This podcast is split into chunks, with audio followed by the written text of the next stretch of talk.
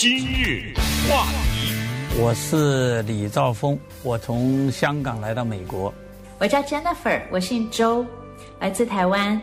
我的名字叫孙凯旋，来自于中国大陆的青岛。我是 Tony 丁丁彦宇，我是生在上海，长在上海。我是从韩国移民过来的华侨。我叫 Peter，啊，我来自新加坡。我叫游冠平，印尼华侨，香港长大。我是缅甸来的，现在工作在洛杉矶县的法医。我叫林锡志，我是一九七零年到美国来的，五十二年前。我呢是一九八四年从中国来美国。我大概是三十多年前，父母带着我从台湾移民到美国洛杉矶。我叫周桂林，我是一九八八年来美国。我是 Tony Shu 徐国兴，我是做导演、编剧。我叫 Simon 涂世明。那我是一个华人演员，然后也是一个教育者。在我大概二十三岁的时候，我有当美国陆军。我呢来美国已经差不多三十五年，我是一个厨师。我说我的第一辆车呢是两百买的，我这辆车最后那辆第七辆车前两天刚买，六万。所以说我的意思就是说，来美国只要你努力，工作都有机会，生活也会好。所以说我现在的生活。工作是芝麻开花节节高啊，高兴高兴。刚才听了这个这段录音呢，其实大家都知道哈，这些人的声音呢，在广播当中你们大概也都听到了。在过去这个五月份，今天是五月三十一号哈，这个我们亚裔传统月的最后一天，所以我们呢把我们电台和电视台一起主办的这个亚裔传统月我们的故事这个单元呢，呃，跟大家稍微的来回顾、来总结一下。因为在这一次的活动当中呢，我们一共收到了差不多三百多个来自于各行各业在美国的华人的故事，讲述他们自己在美国的一些经历。和一些见闻啊，所以呢，呃，非常了不起哈！一开始我们并没有想到有这么多的听众会踊跃的参加，呃，有这么高的热情。那同时，我们实际上也完成了一个美国广播历史电视史上一个恨不得是一个最重大的项目，就是华裔美国人口述历史的收集工作。对，这个收集工作呢，来的让我们。出乎意料，同时也是喜出望外。我的印象非常深。四月一号的那一天，我们正式的向大众宣布了我们收集口述历史和亚裔美国人，尤其是华裔美国人在美国生活的故事的这个项目。但是，当我们四月一号宣布这个消息的时候，我们心里面应该说是没有什么太大的把握，到底能有多少故事？我记得当时我们初期的时候，在开会的时候呢。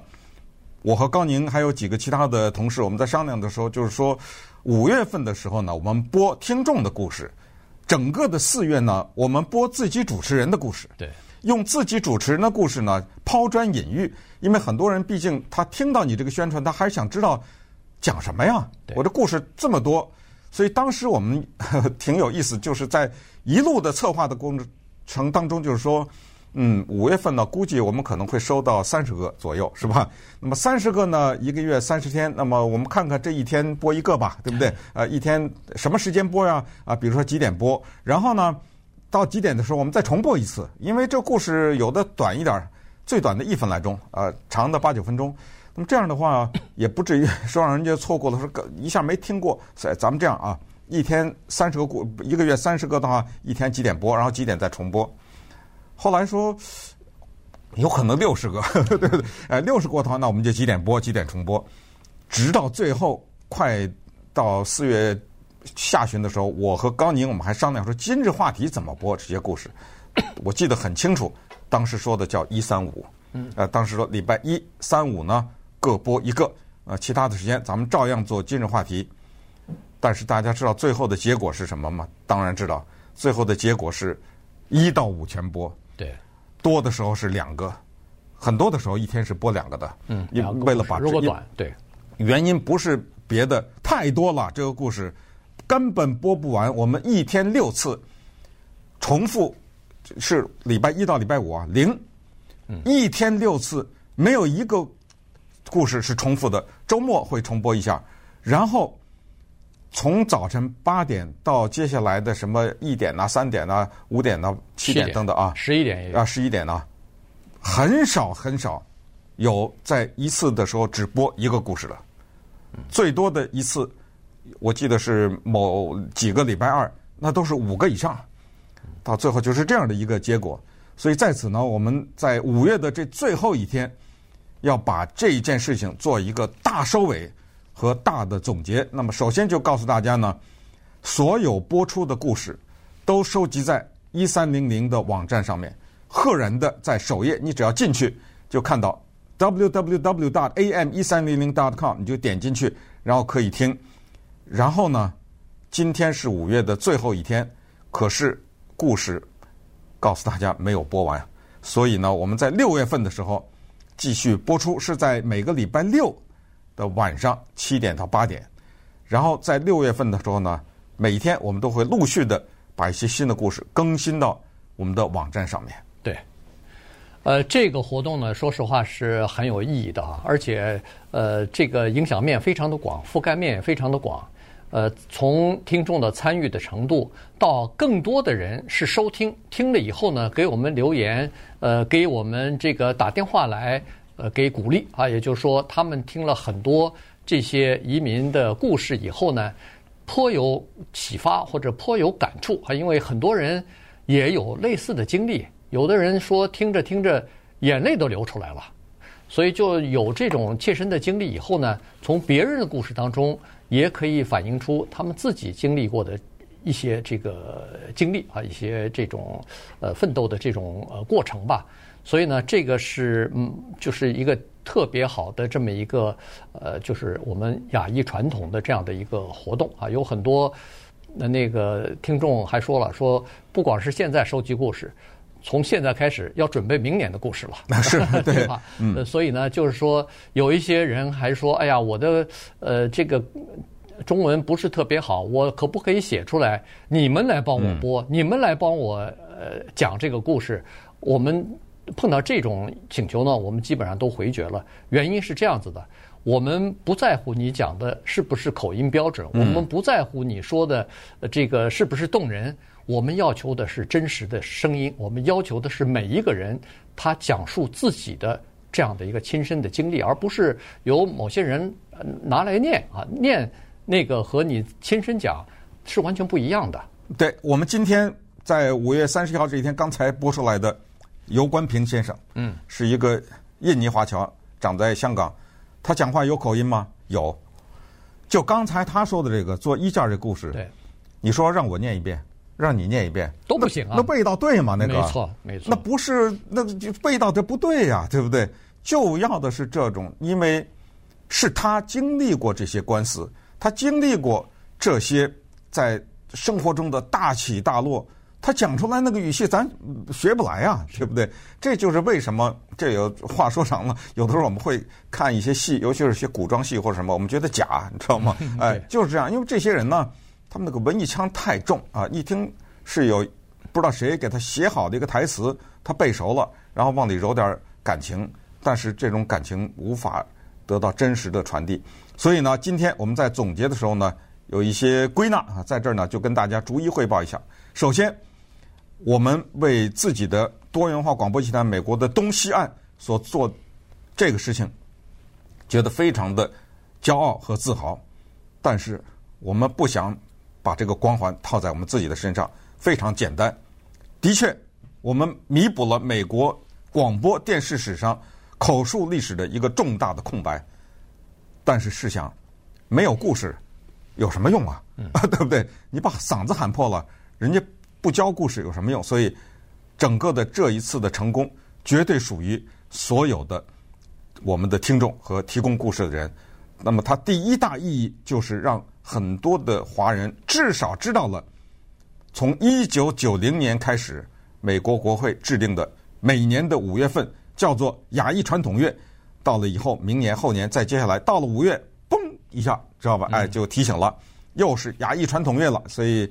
这个呢，是我认为是一个特别重大的一个意义之一。对，当然了，这个亚裔传统月实际上呢是和比如说父亲节呀、母亲节呀什么是差不多的。它尽管是一个月或者是某一天是纪念这个日子，但实际上一年三百六十五天都要有这个意识才行哈。因为我们亚裔生活在美国，生活在一个呃不同的国度，所以呢，实际上这个文化也好，传统也好，呃，我们的这个根也好，有很多东西还是需要传下去的哈，包括语言。所以这个传统乐的。就是大家要有这个意识，同时，呃，在传统乐当中，不光是讲故事，不光是讲自己的经历，呃，听别人的故事，同时也要有一种意识哈，也就是说，在美国也要有一种当家作主和参与的这样的一个意识。那最主要的体现就是选举啊，要投票啊。呃，六月份六月七号，就下个星期了吧？呃，加州就初选了啊，纽约州啊什么的都有哈。我们在美国的各个州。也都有这种选举嘛，今年又是中期选举，所以要积极的参与哈，这是一一方面，就是通过这个亚裔的传统乐呢，要增加我们在这个国家的参与感啊，这个是非常非常重要的。第二个，我觉得非常重大的一点，就是让很多的人，包括我和高宁在内，第一次用录音和录影的方式讲了自己的故事。嗯，这是这个人他这一辈子第一次，等于被这个活动给调出来了。那么这样的话呢，就使得让我们很多很熟的人也第一次知道了身边人的经历。就拿我和高宁举例，嗯，高宁讲的故事，我基本上不太知道。没错。呃，我认识他这么多年，我知道有人帮助他，我也知道这对夫妻呃帮助他来到美国，这个我知道。但是我不知道的是，那个太太会讲中文呐，嗯，对不对？你这一点没有太讲清楚。高宁现在左边额头上那个疤，对吧？右边额头啊，额头上那个疤是什么来的？我大概知道，但是那个细节啊，我是听这些故事才听来的。对，我讲的这十个故事，我相信你也有很多，对，有很多我不知道啊，对吧？我想大多数你都不知道。对对，有许有许许多多的呃故事都不知道，我们知道的只是零星的什么故事哦，呃，逛那个。那个那叫什么？跳蚤市场的时候，哎，呃，被人被人骂了，或者是拍拍照拍照的时候被人说了，什么？这些东西我们零星的听到过，但是，呃，就是当一件事儿，就是说就过去了哈。所以呢，实际上我们本人在讲述这个故事的时候，你需要思考，你需要整理，然后你要把它录下来，不管是只有声音还是呃有的人有这个视频啊。所以呢，在整理和录的这个过程当中啊。实际上完成了一个叫做你自己对这个过程的一种呃回忆也好，追溯也好，其实就把这一段历史、把这段经历保存下来了。呃，我们在这个节目当中起了一个呃，就是我们的广告或者说我们的这个 slogan 啊，口号是非常好的，就是有些事情如果你不说的话，它就永远的遗失了。今日话题。欢迎您继续收听由钟迅和高宁为您主持的今日话题。这段时间，我们来回顾一下，呃，过去的这个五月份的亚裔传统月，我们的故事这个单元啊，做的是，呃，就是给大家留下了非常深刻的印象啊。很多的，呃，我还没有看到过，还没有经历过这样的一种情况，就是很多的听众。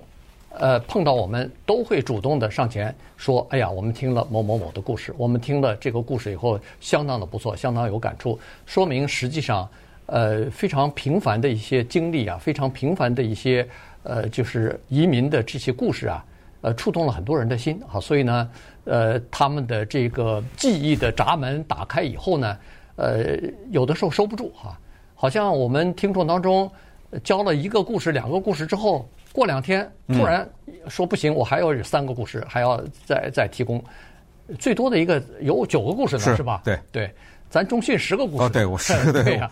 呃，所以呢，呃，在四月份的时候起到了很好的示范作用，就是一开始我们呃和朋友打电话说，哎，有没有故事？或者和朋友交流交谈的时候说，哎，如果你的经历，因为我们都知道这些人是很有故事的人，我们都说，哎，你的这些故事其实讲出来录出来。呃，给大家听，实际上是蛮有意思的啊，有很多非常有趣的东西。我还是坚信没有没有故事的人。对，但是他们都特别谦虚，一开始都说：“哎呀，我没有做出什么贡献，没错，我不是，嗯、呃，就是好像在这个行业里头，我也不是什么 特别有名啊，或者什么，好像总觉得 自己的经历太平凡了，自己的东西不值得一讲。”后一开始我们其实碰到了这样的困难哈，结果没有想到，最后你看。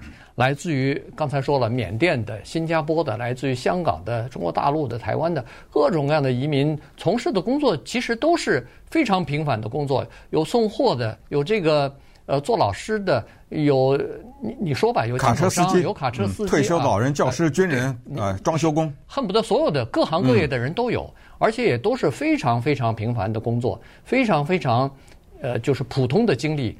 但是每个人他们所记忆当中。可以讲出来这些故事，实际上很多啊。他们提供出来的一个两个，都是蛮有意思的，都是可以值得借鉴或者说引起共鸣的东西啊。对，留言呢非常的多，没有时间跟大家念。有的留言是非常的长的哈，比如我这挑几个，这是 June 写给我们的，他说：“呃，听了一个多月的我们的故事，非常喜欢。有些故事我是流着泪听完的，谢谢你们电台同仁的努力和辛劳。”什么故事让他流着泪听完？我不知道，我不知道是哪一个故事。但是我告诉大家，有我流泪的故事。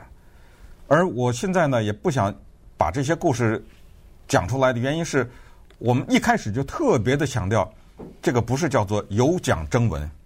所谓有奖征文，你就得评谁是第一，谁是第二，什么荣誉奖什么之类的，呃，弄个奖金什么之类的。可是你知道？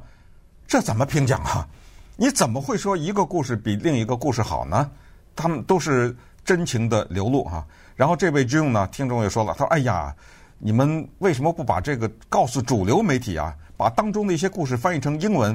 他说：“那都是有血有肉、有感情的，有好奇、震惊，也有感恩、得意。这些人已经融入到主流社会，他们与白人、非洲裔、西域裔的情感的交流。”赶紧翻译成英文呐！呃，这个项目比较大，是要做的哈。另外一个叫 Linda 也是说了，说这个节目呢是一个了不起的创举，时不时有华人的故事听了，呃，非常的棒。这位 Paul 呢是说啊，我九十年代只身一人赴美工作，在这个陌生追逐梦想的国际大都市异常异常兴奋，唯一的遗憾是内心的孤独。然后有一天早晨听到了今日话题，后来又讲到现在我们的故事。那我们给他回的就是说，你说的内心的孤独，其实我们做广播也有某种孤独，就是对着空气讲话，对不对？对。可是当我们看到这种信的时候，就知道我们不孤独啊。他后来还说，感人肺腑，这个活动太有意义了。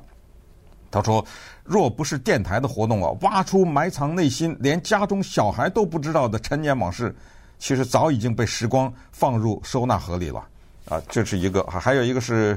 是说，虽然我的应该是 Polly 吧，虽然我的故事平淡无奇，我还是告诉了我在台湾的亲友，要他们上一三零零网站去听我的故事和其他人精彩的故事，也请他们告诉亲友，真希望我们十一亿大陆同胞、港台、东南亚、全世界同胞都来听。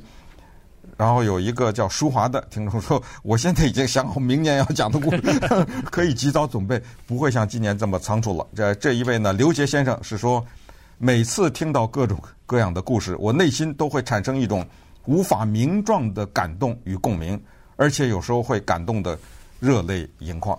啊，每个人听到不同的故事的泪点不一样啊，受到的感动和共鸣也不一样。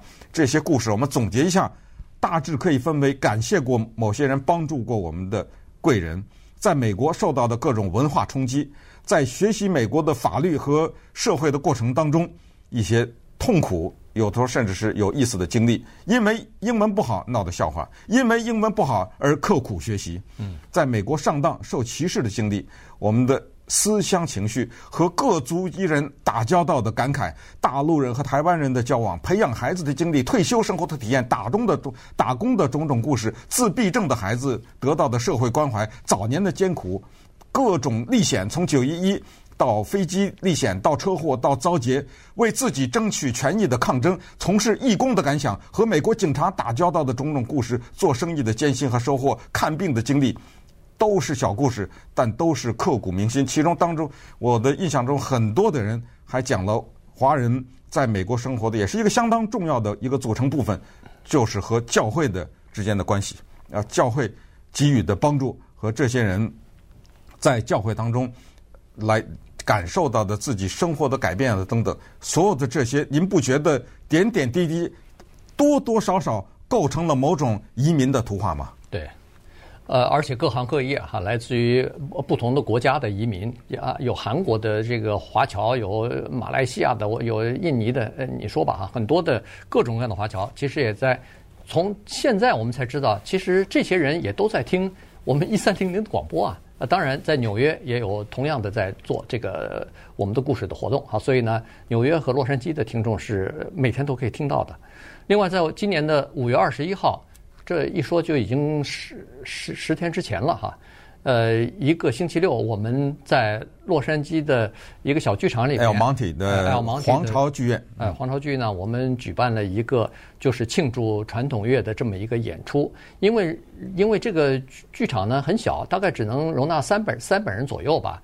同时呢，我们又希望要邀请一些提供故事、录制故事给我们的一些听众朋友，邀请他们来。呃，参加这个演出啊，所以呢，我们基本上呃，因为也不是卖票的嘛，所以我们基本上在节目当中也没有宣传。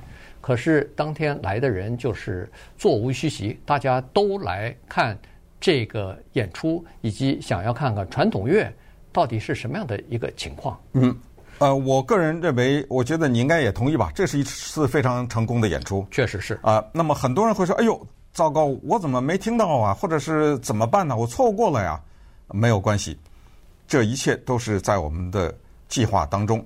所以当天的演出呢，从头到尾，我们华语电视三机拍摄，把它都录像录影下来了。六月四号晚上八点，在华语电视的四十四点二的频道上播出当天演出的过程，然后之后呢，上到 YouTube。那么那个时候你就随时可以看这一次演出了，叫做纪念雅艺传统乐我们的故事大型演出。YouTube 呢非常简单，华语电视这四个字，嗯，进去以后呢，你会看到上面有各种选择，其中有一个叫频道 Channels。你进到那个 Channels 以后呢，你会看到有一个大的频道或者大的栏目，就叫我们的故事。你可以看到有些讲故事人他们的视频，因为有些人提供的视频嘛。对。然后就是这一场演出的整个的过程了。这场演出呢，我们是以汇报故事收集过程开始，然后我们美国多元文化广播集团呢，向现年八十六岁的美国历史上第一位华人女性市长陈丽宛若表示致敬，并且呢，播放了我们和她一起联合制作的她讲的这个故事。然后我们又请了一些非常独特的人来表演，包括艾杰西，这是我们电台的现在的主持人，啊，一个杰秀主持人，一个美国的白人啊，用中文讲相声、讲脱口秀。同时，我们请了吹电管的一个杨老师啊，还和他的夫人杜老师呢唱京戏，这个也是非常独特的。说实话，我应该是这一辈子第一次听这个乐器。呃，电管我，我第一次别说第一次听，第一次看见，啊，第一次看见过啊，这个这个非常新鲜，这个乐器的演奏。最后呢，我们还是请了中国的著名的影视演员郭家明，为大家弹奏了一曲他自己作曲的《天使》，那真的是音像绝美的配合啊！很多人是一边听一边流下眼泪。然后最后呢，大收场是我们电台自编自演自导的一个。独幕短剧叫做《我反对》，那么稍等一会儿呢，就把这些情况再跟大家汇报一下。今日话题，欢迎继续收听由钟迅和高宁为您主持的《今日话题》。在这个演出当中呢，我说的是五月二十一号的那个呃传统乐的这个演出当中呢，其实我们还请了呃洛杉矶相当知名的一个呃民歌乐团啊，叫做 Lamigo。啊，他们来演唱呃大家耳熟能详的中英文的歌曲哈，所以把这个整个的气氛啊，呃带动的是相当的活跃。对，不要嗯、呃，不要忘了啊，六月四号晚上八点华语电视啊、来看。那么同时呢，作为亚裔传统乐的最后一天，我们有一个完美的收场，那就是在五月份第一个故事，就是非主持人播的故事呢，是前市长陈李宛若他的大战英语独尊的故事。那么在今天的这个节目当中，我们就把五月二十一号那一天，我们跟他联合制作的他对自己一生的总结播出来，作为这一次亚裔传统乐故事的五月份的一个大收场。大家好，我是陈李婉若，感谢美国多元文化广播集团给我这个机会，跟诸位在这里。回顾我的一生，我小的时候颠沛流离，从天津坐最后一条船到台湾，漂洋过海到美国读书，成家立业，参政议政。我这一生真可说是有荣有辱，有血有泪。我马上就要八十六岁了，我一生经过最动荡的时代，也享受过最美好的机缘。我经历了抗日战争和国共内战，看遍了人间冷暖，那些生离死别的画面还历历在目。我记得那个时候。我在逃离到天津去台湾的船上，大家为了自己生命的安全，把一个可能身患有传染病的小女孩，活活生生的丢在海里，这些带来的痛苦，是没有办法用时间去弥补我的创伤，所以。我们今天要尽一切可能阻止战争的发生，不能让历史重演。